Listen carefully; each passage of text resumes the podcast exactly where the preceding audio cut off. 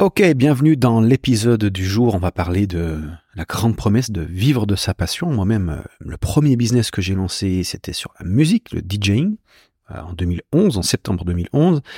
Euh, après quelques années, environ autour de 2015, je suis devenu leader de mathématiques, si on veut bien.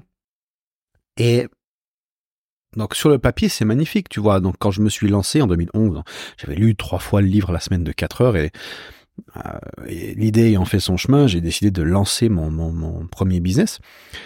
Et donc, je, suis arrivé vraiment comme ça dans, ce milieu, en monétisant cette passion. Et sur le papier, c'est une idée magique. Tu te dis, moment qui, chaque fois que j'avais une minute, je, mixais. Vraiment, j'étais ultra passionné. Je, je rentrais à midi pour, je mangeais pas, je mixais à la place. Euh, j'écoutais d'autres artistes mixer quand j'étais en club. Euh, je rentrais après du club à 4 heures du matin, je mettais le casque sur les oreilles, je mixais encore, je mixais, je mixais, je voyais quasiment personne, je passais mon temps à mixer, j'ai inspiré d'autres artistes aussi à commencer à mixer, enfin tellement j'avais ce feu de, de la musique, et donc c'était évident pour moi que si je lançais mon business de DJing et que je pourrais faire, j'aurais plus besoin d'aller travailler pour un patron, faire de la merde, machin, euh, ratrice, tout ce bordel, et que je pouvais, je pourrais vivre à 100% parler musique, manger musique, gagner ma vie avec la musique, ça serait juste le rêve absolu. Et euh, qu'il y, y a cette fameuse phrase, je sais plus qui dit ça, que celui qui, celui qui, euh, euh, qui, qui fait de son métier une passion ne travaille pas un seul jour de sa vie. Et aujourd'hui, j'aimerais démonter cette idée. J'aimerais donc si tu, si tu te poses la question actuellement, si tu veux te lancer dans le business euh, et vivre de ta passion, donc je vais te donner mon parcours, comme ça tu pourras prendre une décision basée là-dessus, parce que souvent, tu sais, il y a l'idée qu'on se fait du truc et il y a la réalité. Et souvent, en écoutant ceux qui ont vécu ce que tu veux vivre, il y a plus de chances que tu vives la même chose que ce qu'ils ont vécu, plutôt que ce que tu penses que tu vas vivre. D'accord? Je sais pas si c'est très clair. Par exemple, tu as l'objectif de dire, là, je vais faire, pas, un million d'euros. Me demande à ceux qui ont déjà fait un million d'euros, qu'est-ce que ça a changé dans leur vie? Et tu auras une, une, idée beaucoup plus proche de la réalité que l'idée que toi, tu t'en fais. Tu vois, si te dis, ça n'a pas changé ma vie, pense pas que ça va changer la tienne. Voilà, ça c'est une erreur souvent qu'on fait. On a tendance à croire qu'une chose va nous apporter quelque chose alors que pas du tout. Et donc sur le papier, vivre de sa passion, c'est merveilleux. Dans la réalité, malheureusement, c'est pas le cas.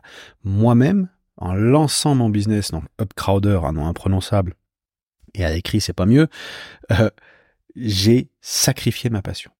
Et aujourd'hui, ce que je veux faire avec ce podcast, c'est te mettre en garde sur comment euh, si tu lances un business autour de ta passion, ça peut potentiellement, avec beaucoup de, de chance, sacrifier cette passion. C'est pas systématique, j'en connais qui vivent de leur passion. Ça marche très bien pour eux.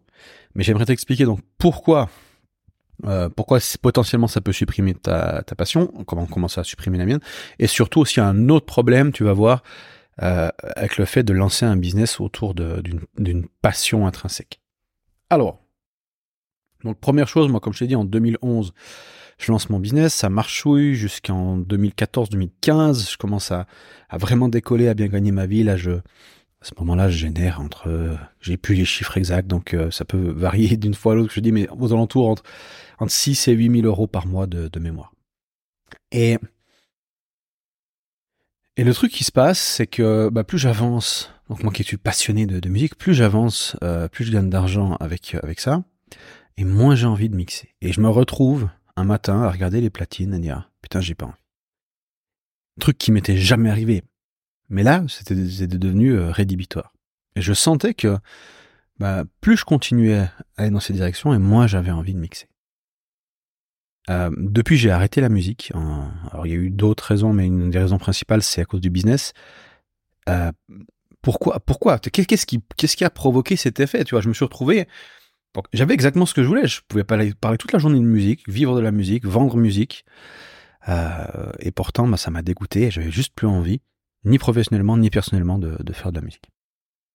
Et euh, première chose, donc il y, a y a en psychologie, il y a un effet qu'on appelle la réactance. Donc la réactance, c'est une tâche, même si elle est fun, si tu, tu, es obligé de la faire, tu dis voilà, je dois mettre dans mon calendrier une, un moment pour faire cette tâche-là, eh bien, ça va créer euh, une résistance parce que le cerveau il cherche à conserver son autonomie. Et non non, j'ai pas envie d'être obligé. Il y a un effet de privation.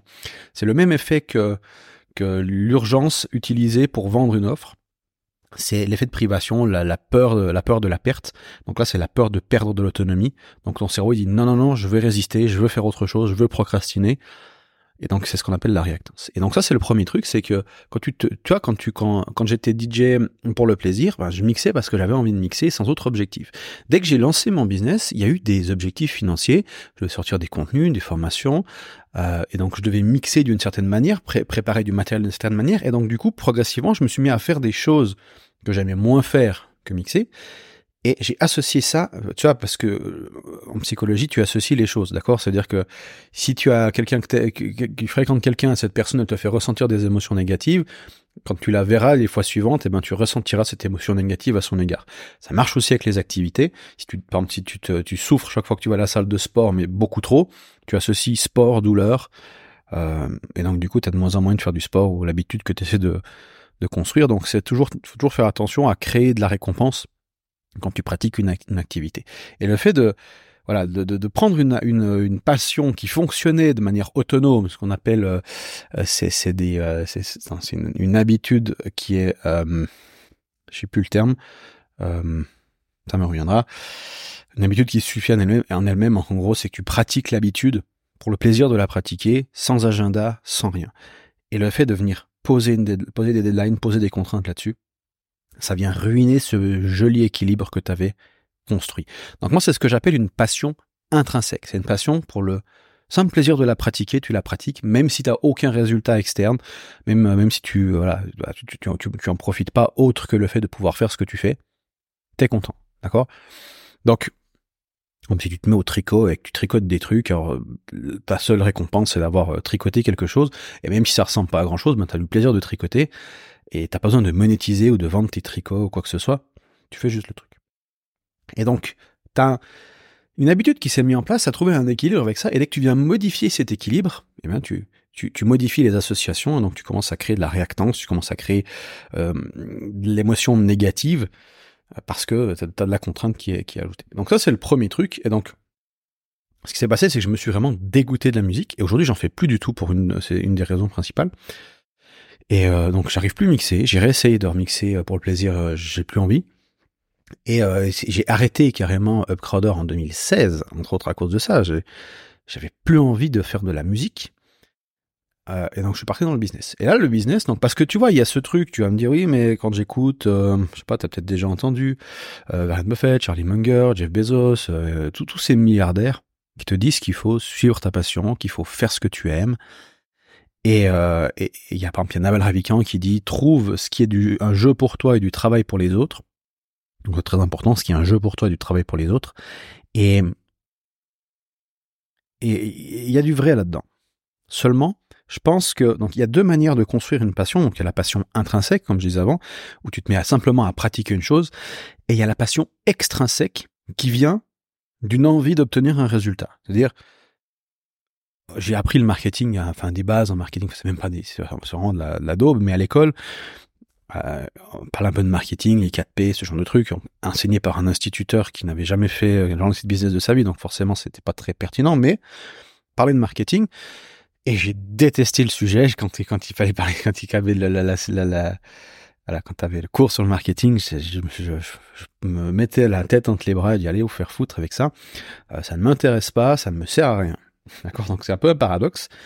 Alors qu'aujourd'hui, je suis fasciné par le marketing. Pourquoi? Parce que j'ai associé marketing avec euh, mode de vie, résultats, euh, etc., indépendance. Donc c'est une, une, une passion qui s'est construite autour de cette envie de résultat. D'accord?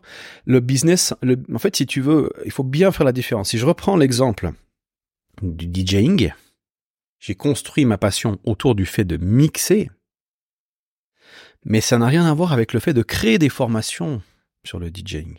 C'est deux métiers très différents. L'un sert l'autre, mais le deuxième, je n'étais pas du tout passionné par cette idée de créer des contenus autour du DJing. Euh, parce qu'il fallait préparer des formations, ça prenait beaucoup de temps, d'énergie, j'aimais pas faire ça. Et le problème, c'est que bah, comme je devais faire du DJing pour préparer mes cours de DJ, j'ai associé la douleur. Et réactance et tout le bordel, comme je t'expliquais. Donc, trouve quelque chose qui t'anime, mais construis-le autour de cette envie d'obtenir un résultat. C'est là où tu t'intéresses comment générer de l'argent, le marketing, la vente, la productivité, l'apprentissage, euh, stratégie, etc., etc., storytelling. Il y, a, il, y a, des tas de choses à apprendre autour du business, de la pensée en système, euh, voilà, tout un tas de trucs qu'on n'enseigne pas sur Internet parce que ça n'intéresse pas les gens. Euh, ça n'intéresse pas la plupart des gens, malheureusement, pour eux. Bref. Euh, et donc, donc ça c'est le premier truc, c'est construire une passion partant de l'intérieur. Mais c'est vrai, tu veux trouver quelque chose qui te qui t'anime. Moi aujourd'hui, je fais du business, j'adore ça. J'adore euh, apprendre sur tout ce qui est stratégie, tout ce qui est euh, high level thinking, tu vois, euh, trouver des leviers dans les business, trouver des modèles qui expliquent pourquoi tel business ou telle voilà telle, telle, chose produit un certain résultat et pas tel autre, et trouver des meilleurs frameworks, des meilleurs modèles qui permettent de comprendre comment tout ça fonctionne pour répliquer le truc, ça me fascine, d'accord? Donc j'ai, mais j'ai construit cette passion en, partant de zéro autour de, cette, de ça. Donc, voilà, première chose.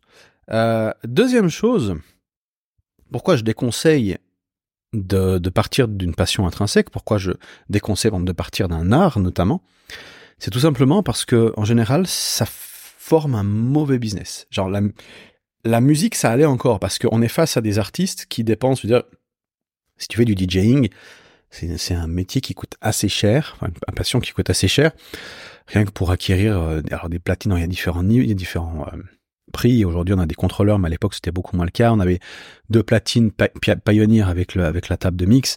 Il fallait compter facile 10 000 euros, et c'était de ça il y a 10 ans, tu vois. Donc, on était déjà sur une catégorie de personnes qui avaient certains moyens, ce qui est souvent pas le cas pour les artistes. Et deuxième chose, on a euh, vraiment une envie de devenir professionnel. Donc moi, ce qui me permettait de vendre des formations là-dedans avec un, alors j'en ai des formations à 50 balles, hein, pour te dire, j'ai jamais réussi à vendre une formation. Alors j'ai vendu quelques coachings sur du court terme, mais j'ai jamais réussi à vendre de formation à, à, 1000 balles euh, en DJ. Euh, donc, donc il y, a ce truc donc c'était vendu de manière professionnelle. Alors aujourd'hui avec les connaissances que j'ai, je pense que je pourrais vendre une formation à 500 euros euh, en DJing sans trop de problèmes. Mais pour dire, c'est beaucoup plus facile de. Euh, j'avais lancé en parallèle, c'était en 2015-2016 quand j'étais en train de, faire la transition avec le business. J'ai lancé des, des coachings DJ et des coachings business. Je connaissais beaucoup mieux le DJing, j'avais beaucoup plus d'autorité en DJing, j'avais une liste de, de 10 000 et quelques abonnés. Et de l'autre côté, en, business, j'avais une liste de 200 abonnés. Beaucoup moins de crédibilité. J'ai signé une dizaine de consulting en l'espace de un mois en business et en DJing, j'en ai signé un seul à la moitié du prix d'un consulting business et il a arrêté après un mois parce que c'était trop cher. Donc, j'ai vraiment vu la différence et je l'ai vu ensuite aussi en travaillant avec d'autres clients euh, dans des business euh, euh, bah, autour de l'art ils ont beaucoup plus de mal à monétiser. Euh, alors, il y en a qui arrivent, qui arrivent à sortir 5 000, 10 000, parfois 15 000 euros. Mais euh, généralement, ça c'est le numéro un de la thématique. Il, il va plafonner peut-être à 15-20 000, à 15-20 000 euros dans les meilleurs cas de figure. Et là, on est sur des thématiques comme la guitare, on est des thématiques euh, piano. Piano, c'est aussi plus aisé, tu vois. Et euh, voilà. Donc la peinture aussi, tout ce qui est tout ce qui est euh, dessin, peinture, c'est très très très difficile à monétiser. Euh, donc je déconseille vraiment euh, si tu si tu tu es tu es face à au choix de te lancer dans un business pour gagner ton indépendance et que tu es dans le dessin ou dans la guitare, moi je te déconseille fortement de partir dans cette direction pour donc pour la première raison tu risques de sacrifier ta passion et te mettre à la détester et euh, donc non seulement tu n'auras pas de business qui tourne, mais en plus tu n'auras plus de passion. Et la deuxième raison, c'est que bah, ça va être difficile à monétiser. Si tu veux lancer un business, pour moi, la, le conseil que je te donne aujourd'hui, le meilleur moyen, donc c'est, premièrement, tu prends un, du freelance pour aider euh, en B2B d'autres business qui gagnent déjà beaucoup d'argent. Je te déconseille même d'aller dans l'info business, honnêtement vise des, des briques et mortar ou des business, euh, des business corporate ou start-up. Parce que dans l'info business, il y a beaucoup de concurrence et pas forcément beaucoup de gains à la clé. C'est mal payé. Et de toute façon, les talents qui, qui sont freelancing, en copywriter et compagnie, qui sont, qui deviennent bons, voire très bons, ils vont migrer sur du B2B, sur d'autres, sur d'autres business en dehors de, de, l'info business parce que parce qu'il n'y a pas grand chose à se faire hein, en info business. il y a 13 ans que je suis dans l'info business, donc je, voilà. Ceux qui font 100 000 balles par mois sont des exceptions, et encore, c'est pas 100 000 balles de bénéfices. Voilà, si tu peux te sortir 10 tickets par mois avec l'info business, il y en a pas mal quand même qui sortent du 10 tickets par mois aujourd'hui. Ça va continuer à augmenter, mais mais c'est pas non plus folichon, je veux dire, pour un business. Euh. Donc là, t'es plus encore une fois pour moi créateur de contenu. Par exemple, c'est un business passion qui est déjà plus rentable que, que la guitare, mais on arrive, on est, on est quand même relativement euh, bouché aujourd'hui. Si tu tout, tout l'effort que tu vas devoir mettre pour te faire entendre en création de contenu ou ce genre de choses, c'est c'est c'est juste euh, voilà, c'est juste pas possible. Donc pour moi déjà, tu pars en freelance, tu développes une compétence ultra spécifique, tu, résous un problème des riches, hein, comme on dit, parce qu'en résolvant, en résolvant un problème de riches, tu vas devenir riche, d'accord? Parce que les riches payent beaucoup mieux. Tu vas avoir, tu sais, je veux dire, tu as la même compétence. Tu, tu, regarde, tu prends un business euh, autour de chez toi, qui, euh, donc avec euh, un business physique, un brick et mortar, comme ils appellent les Américains, les business qui font facile 2, 3, 4 millions de chiffre d'affaires, alors ils n'ont pas 80-90% euh, de marge comme dans l'info business. Par contre, ils ont du chiffre d'affaires et le chiffre d'affaires, ils s'en servent pour payer leurs euh, fournisseurs, leurs prestataires, etc. Donc, tu vas servir des business qui sont des, petites PME, tu vois, 3 millions, c'est un joli business, mais c'est pas non plus folichon.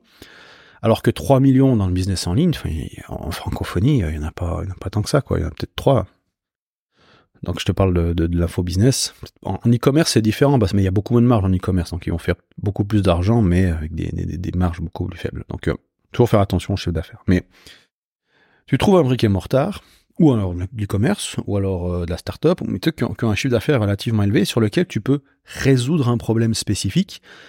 Et euh, donc tu, genre ça peut être un truc très très très spécifique du style, tu peux, si tu prends l'e-commerce, tu peux très bien optimiser la séquence d'abandon de panier et tu t'optimises une séquence d'abandon de panier du tonnerre et tu vends cette séquence d'abandon. Ensuite, tu dis, bah voilà, moi j'ai une séquence d'abandon que je peux vous installer sur votre business et, euh, qui peut récupérer, euh, je sais pas, euh, 4-5% euh, de, de, ventes supplémentaires, j'en sais rien, tu vois. Et donc, du coup, eux, ils peuvent très vite faire le calcul, ah bah tiens, je fais 50 000, 100 000 de ventes par mois, 5% de 5, 5% de 1000, hein, ça fait 5 000. Donc, 5 000 de plus par mois, euh, s'il me facture 5000 balles et qu'effectivement il a, euh, il, m'apporte 5000 balles de plus par mois, dès le deuxième mois, euh, enfin, je suis break-even, quoi. Donc, je, suis rentable. Donc, tu vois, rien qu'avec ça, tu peux, tu peux, 5% c'est peut-être beaucoup, mais c'est juste un exemple, tu vois, genre juste avec un, truc comme celui-ci, donc en quelques semaines tu peux avoir ta, ta solution, t'arrives, tu leur installes ça, puis après t'arrives avec une deuxième, une troisième, une quatrième petite solution, mais tu as une petite méthodologie que tu peux venir greffer sur un business, optimiser, ça peut être de l'IA, ça peut être peu importe, mais tu, tu restes assez spécifique, tu leur installes ce truc, et t'as pas besoin de faire de plus gros résultats qu'eux, parce que ça, ce sont le truc, euh, on veut partir en mode coach, euh, formateur, et tu te retrouves face à des business qui font 10 millions, si t'as jamais fait un euro, enfin t'es pas crédible pour leur parler de coaching. Alors que tu arrives en freelance, tu lui dis bon moi je suis pas un expert en e-commerce, parce contre il y a un truc que je maîtrise très bien, c'est les abandons de panier, c'est les upsells, c'est euh, la séquence, bon, la séquence de vente c'est déjà un petit peu plus difficile, mais ouais, ça peut être les opt-in, ça peut être souvent tu vas regarder là où euh, tu prends les e-commerce, ils sont sont pas forcément très avancés sur tout ce qui est euh, euh, vente, euh, engagement avec la liste email, etc. Donc là, il y a, beaucoup de potentiel d'optimisation sur ces business. Et donc du coup, tu vas leur proposer ton service et progressivement, tu développes ta compétence. Et, euh, et, bientôt, tu as euh, des résultats. Et à ce moment-là, si tu veux en parler en ligne et développer à côté des petites formations en plus pour venir arrondir tes fins de mois, ben, du coup, tu fais du freelance et de la formation. Et bientôt, tu vas peut-être développer une audience suffisante pour arrêter le freelance et, euh, et faire de la formation.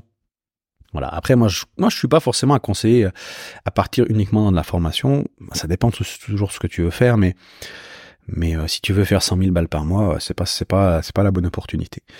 Par contre, si tu veux générer 5-6 euh, 000 balles par mois avec de la formation, euh, ça c'est tout à fait possible. Le problème, c'est que comment tu anticipes ton ta, euh, ta retraite, 5 000 à 6 000 balles par mois, c'est pas, voilà, il faudrait au moins 10, 15 par mois si tu veux pouvoir mettre de l'argent de côté pour pouvoir subvenir à tes besoins lors de ta, lors de ta retraite. Voilà, donc tout ça pour dire, je déconseille de partir sur un business passion, construit depuis zéro, choisis un business. Alors, tu peux déjà choisir une industrie que tu connais ou tu as déjà un edge, ça peut être une industrie dans laquelle tu as bossé, mais et, et, suite à curiosité, peut-être expérimente plusieurs choses au début, et à un moment donné, tu te fixes sur un truc et tu démarres. Voilà. Ça, c'était un podcast peut-être un peu plus euh, axé, plus débutant. Euh, pourquoi pas de temps en temps. Moi, je, sers plutôt des entrepreneurs qui font plus de 10 000 euros par mois. Euh, je suis partenaire, je prends des, je prends, je prends un pourcentage du, du, du chiffre d'affaires. Je travaille avec des gens plus avancés. Mais voilà, je pensais que c'était, je pense que c'est, pertinent de partager aussi son expérience avec les, avec les, les moins avancés. Euh, voilà. Donc, si tu as un business passion et que ça marche très bien pour toi, euh, force à toi, continue. Euh, arrête pas parce que je t'ai dit que ça n'avait pas marché pour moi, donc il y a toujours des exceptions. Je dis simplement, méfie-toi si tu es dans cette réflexion-là, parce que je j'ai vu plusieurs fois ce, ce que je t'expliquais, je l'ai vu chez d'autres personnes aussi. Donc euh, donc voilà, je te laisse du coup, je te laisse du coup réfléchir à ça. Moi, je te souhaite une magnifique journée. On se retrouve dans un prochain épisode. Tu peux aussi me retrouver par email à, sur damienp.com. À plus, salut.